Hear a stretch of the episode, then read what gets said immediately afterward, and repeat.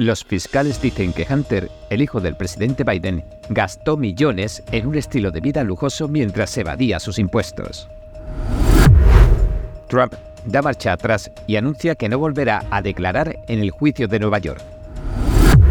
Pero antes, unas palabras sobre el patrocinador de este programa, la VPN Private Internet Access. Debe saber que al conectarse a las redes Wi-Fi públicas de cafeterías, centros comerciales o incluso coworking, por ejemplo, está transmitiendo muchos datos confidenciales sin ninguna privacidad.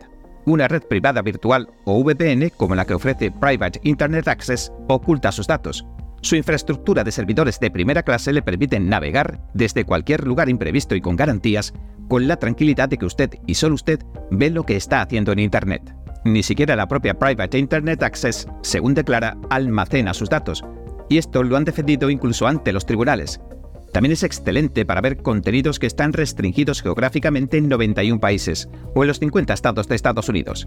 Y además, basta con una sola suscripción para toda la familia y todos los dispositivos. Puede registrarse a través del enlace de la descripción piavpn.com slash en primera plana para obtener un 83% de descuento, es decir, por poco más de 2 dólares al mes. Y además obtiene 4 meses extra completamente gratis. Hola gente libre, bienvenidos a En Primera Plana. Un gran jurado de California ha presentado una acusación de nueve cargos contra Hunter Biden, el hijo del presidente Joe Biden. Lo acusan de tres delitos fiscales graves y tres menores. El abogado especial David Bass alega que el primer hijo dilapidó millones en un estilo de vida lujoso en lugar de cumplir con sus obligaciones fiscales entre 2016 y 2019. Dejó de pagar un total de al menos 1.400.000 dólares. De hecho, en la acusación se lee lo siguiente. Se gastó este dinero en drogas, acompañantes y novias, hoteles de lujo y propiedades de alquiler, coches exóticos, ropa y otros artículos de naturaleza personal. En resumen, todo menos sus impuestos. Según el señor Weiss, entre los cargos se hallan tres por impago de impuestos en 2016, 2017 y 2019, y tres cargos por no presentar declaraciones de impuestos en 2017 y 2018. Y en su acusación resume los hechos así. El acusado gastó millones de dólares en un estilo de vida extravagante al mismo tiempo que decidió no pagar sus impuestos. El documento también detalla los gastos del señor Biden durante estos años, un millón de dólares en 2016, un millón cuatrocientos mil dólares en 2017, un millón ochocientos mil dólares en 2018 y quinientos mil dólares en 2019. El señor Biden supuestamente intentó deliberadamente evitar el pago de impuestos. Llegó incluso a subvertir el proceso de retención de impuestos y de las nóminas de su propia empresa, retirando millones saltándose los procedimientos establecidos.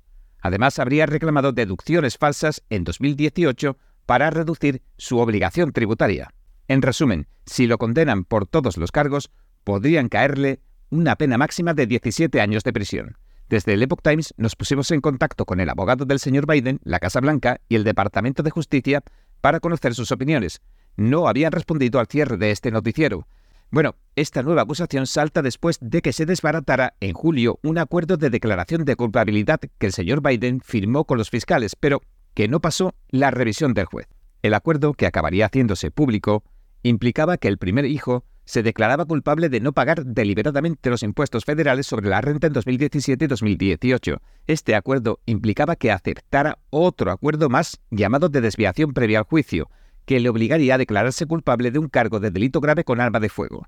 Estos acuerdos de desviación permiten que se desestimen los cargos de los acusados si cumplen con ciertos programas de reinserción.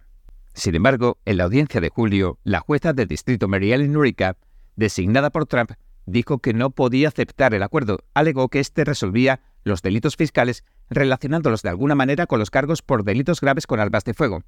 Al final, el señor Hunter Biden decidiría declararse inocente.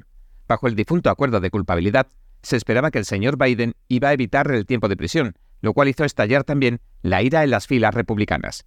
Alegaron que estaban tratando los cargos del hijo del presidente como simples travesuras. Los republicanos han lanzado investigaciones del Congreso porque dicen sospechar que el Departamento de Justicia no manejó bien la investigación del hijo menor del presidente Biden. Varios informadores han denunciado que se ralentizó deliberadamente, como también se ralentizó la investigación sobre los tratos comerciales del señor Biden en el extranjero o si ha tomado parte el presidente Joe Biden en estos negocios. El presidente Biden, por su parte, ha negado constantemente su participación en los negocios de su hijo. Después de que el acuerdo de culpabilidad se desbaratara, los fiscales presentaron tres cargos federales de armas contra el señor Biden. alegan que mintió diciendo que no consumía drogas para comprar un arma que poseyó durante 11 días en 2018. La ley federal prohíbe que los consumidores habituales de droga tengan armas en su poder.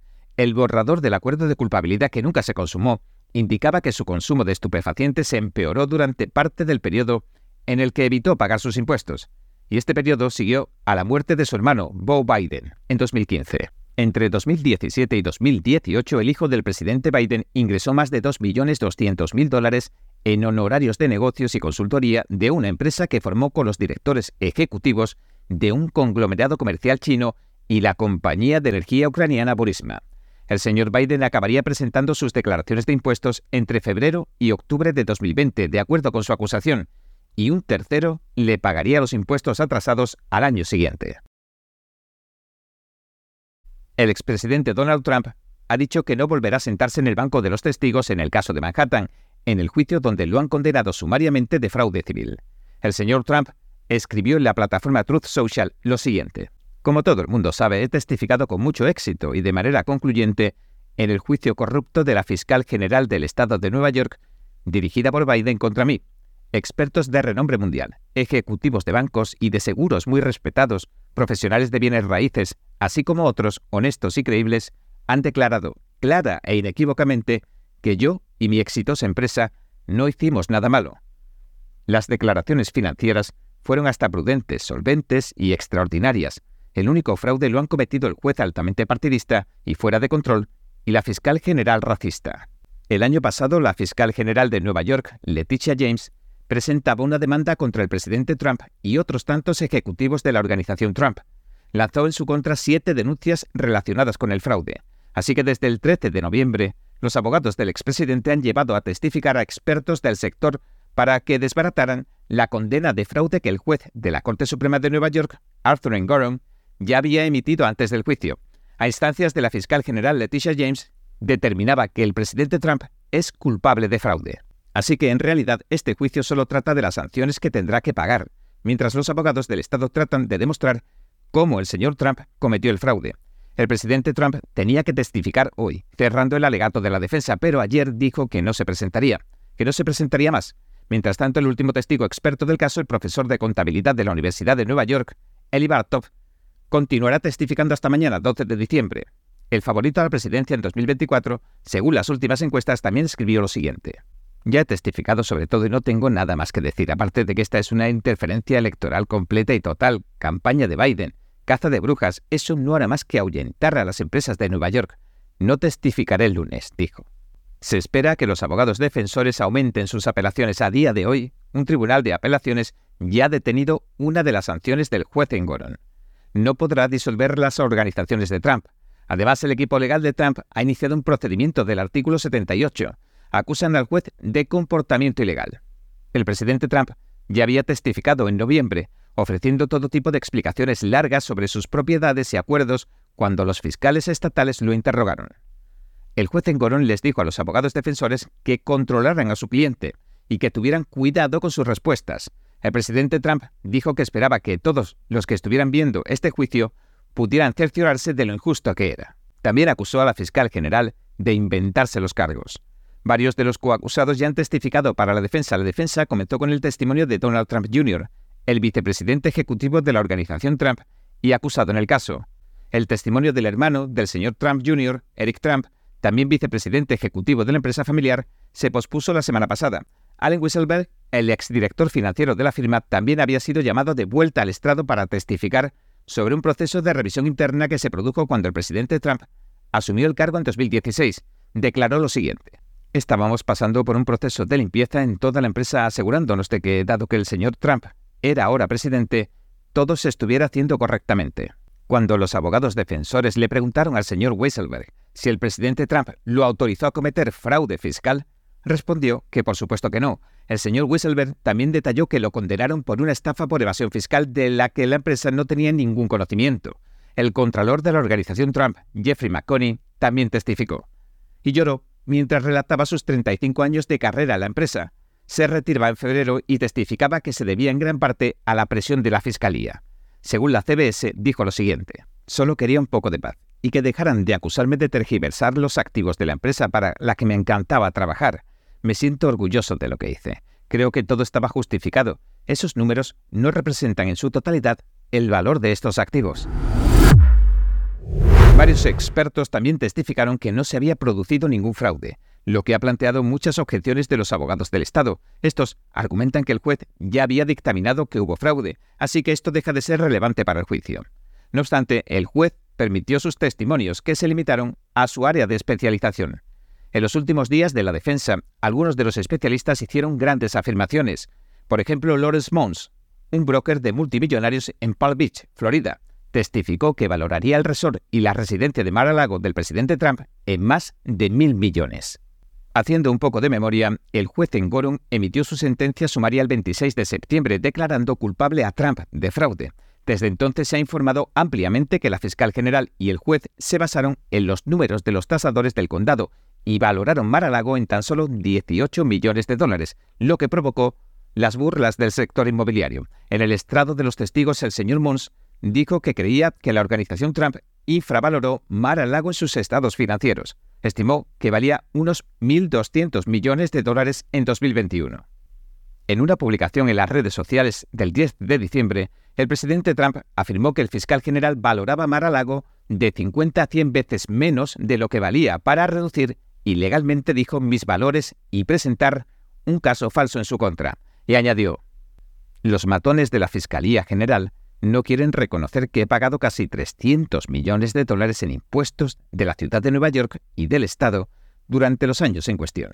Importantemente gané en la división de apelaciones, que efectivamente puso fin a la mayor parte del caso, pero el juez sesgado se ha negado a aceptar su orden. Aquí el presidente Trump hizo referencia a que el Tribunal de Apelaciones estableció que el caso había prescrito. El último experto que ha llamado a la defensa, el señor Bartop, es un experto en fraude de información financiera, y le dijo al juez claramente que no se encontró ningún fraude y que la queja del fiscal, la denuncia de la fiscal general, no tenía fundamento. Dijo, mi principal conclusión es que no hay prueba alguna de fraude contable. Los estados de situación financiera a través de los años no son incorrectos desde el punto de vista contable. Entonces el juez le preguntó si el señor Bartov no estaba queriendo decir que la denuncia de la fiscal general carecía de fundamento, a lo que respondió. Esa es sin duda mi opinión. Usted leyó la denuncia. La denuncia tiene numerosas acusaciones de valoraciones de los PCGA, los principios contables generalmente aceptados, pero no hace ni una sola referencia específica a una disposición de los PCGA, de los principios contables generalmente aceptados, que haya sido violada. El señor Bartov también dijo de las acusaciones que algunas realmente rozaban lo absurdo, señalando que tuvo que revisar millones de disposiciones GAAP y que no pudo encontrar una sola disposición GAAP que se violara tampoco, ni una sola, remarcó, y añadió, es imposible argumentar que el Deutsche Bank o cualquier otro prestamista tomaría decisiones de préstamo basándose en los estados de situación financiera. La Fiscalía acusa al presidente Trump de haber inflado los números de sus estados de situación financiera para conseguir préstamos y otros beneficios de bancos y aseguradoras. Los abogados del Estado siguen buscando hasta la fecha la prueba que sostenga este argumento central de la acusación. El presidente Trump, por su parte, dijo que el testimonio del señor Bartov era irrefutable. Y antes de que el señor Bartov testificara, un ex ejecutivo del Deutsche Bank, al que la fiscal general Leticia James afirma que había defraudado Trump, testificó que el banco había cortejado el negocio del presidente Trump y que el banco hizo sus propios análisis de sus activos y emitió un informe de crédito antes de aprobar un préstamo. Bien, este ha sido nuestro episodio de hoy. Gracias por sintonizarnos. Si le gusta nuestro programa, por favor, no olvide darle a me gusta, suscribirse y compartir este vídeo con sus amigos y su familia, porque todo el mundo merece conocer los hechos.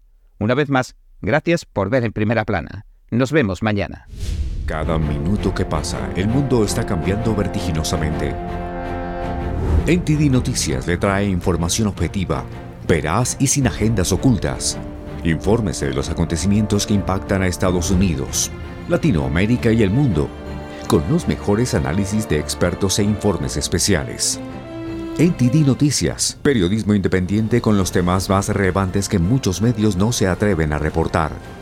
Síganos en Epoch TV y el canal NTD en español, en YouMaker